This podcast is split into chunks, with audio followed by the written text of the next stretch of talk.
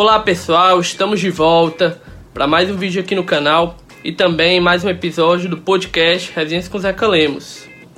E hoje eu volto a trazer para vocês mais uma resenha literária. E o livro que a gente vai comentar um pouquinho hoje é a obra Estorvo, do escritor, cantor e compositor Chico Buarque. Bom, pessoal, esse livro, Estorvo, ele foi o primeiro romance do Chico Buarque, um escritor que dispensa apresentações, deixou uma contribuição já muito grande em termos de literatura, em livros, romances escritos e também um dos principais nomes da música popular brasileira, né, MPB. O Estorvo foi publicado inicialmente em 1991, como os outros romances dele também, pela editora Companhia das Letras, e recebeu em 1992 o prêmio Jabuti de melhor romance. E o ele é um livro interessante porque é um romance que ele se estrutura todo a partir de um acontecimento. No caso, quando um homem no Rio de Janeiro recebe uma visita surpreendente, bastante misteriosa, quando toca sua campainha, que ele sente que é uma pessoa extremamente familiar, que pensa conhecer, ele foge e daí todo o livro se constrói uma peregrinação, é, numa fuga em que ele começa a vagar de modo solitário pela cidade do Rio de Janeiro. E a partir disso, nessa trajetória dele, de muita solidão, muito medo, muita angústia, vão acontecendo diversas situações, vão aparecendo diversos personagens que são extremamente familiares. Que ele sente que, em grande parte, é, desses fatos, em grande parte do que ele está passando, gira em torno de sua infância. Daí a gente tem uma questão interessante do tempo que é estabelecido, da questão temporal.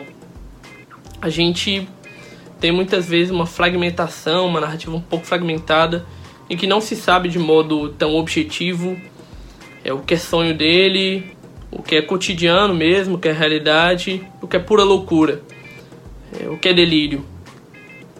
E o livro, ele vai construindo essas situações meio a todo um contexto sociopolítico bem definido é, do Brasil, ainda do início da década de 90, o Brasil pouco tempo ainda de redemocratizar após a ditadura militar, meio ao governo Collor. E algumas questões sociais são abordadas, meio aos eventos que acontecem na trama. Questões relacionadas a investigações policiais, ao tráfico, há contravenções. Mas é um livro que ele é um pouco diferente das narrativas mais tradicionais, porque ele não é tão linear. É uma narrativa muito fragmentada.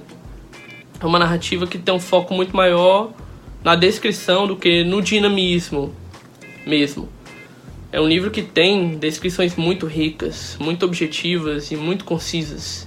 E daí tem mérito, muito talento, muita qualidade do autor, do Chico Buarque, que escreve genuinamente bem. É realmente muito acima da média, com um talento literário muito grande. Se comprova nos outros livros dele também e nas próprias letras das músicas dele, né? E daí, quem não é tão acostumado a esse tipo de narrativa mais fragmentado, quem não tem tanto costume, não conhece, ou mesmo não gosta também, é, pode não simpatizar muito com o livro, porque traz sim elementos de suspense, de empolgação, de tensão, mas não desenvolve nada. É, nada fica claramente definido, como acontece em tantos livros mais lineares, tantos livros de narrativa mais simples. É mais complexo. As coisas não se resolvem. As coisas não se definem. Assuntos são abordados, mas ficam no ar, ficam ali, dispersos. E o filme, que foi adaptado para o cinema a partir do livro, filme de 2000, Estorvo também, dirigido pelo Rui Guerra, traz mais ou menos essa mesma pegada de narrativa fragmentada, é, de falta de foco, de uma preocupação muito maior com a estética, mesmo com a dinâmica da narrativa. Então, é um livro que aborda muitos conflitos existenciais.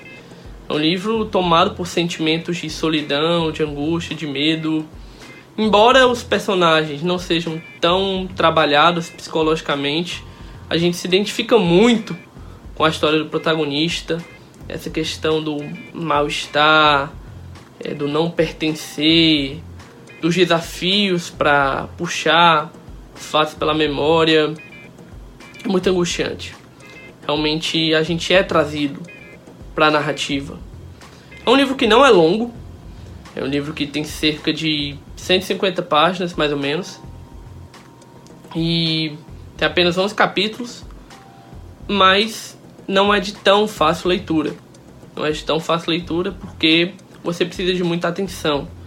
Você precisa estar muito atento, estar sempre ligado no livro para não perder onde ele está.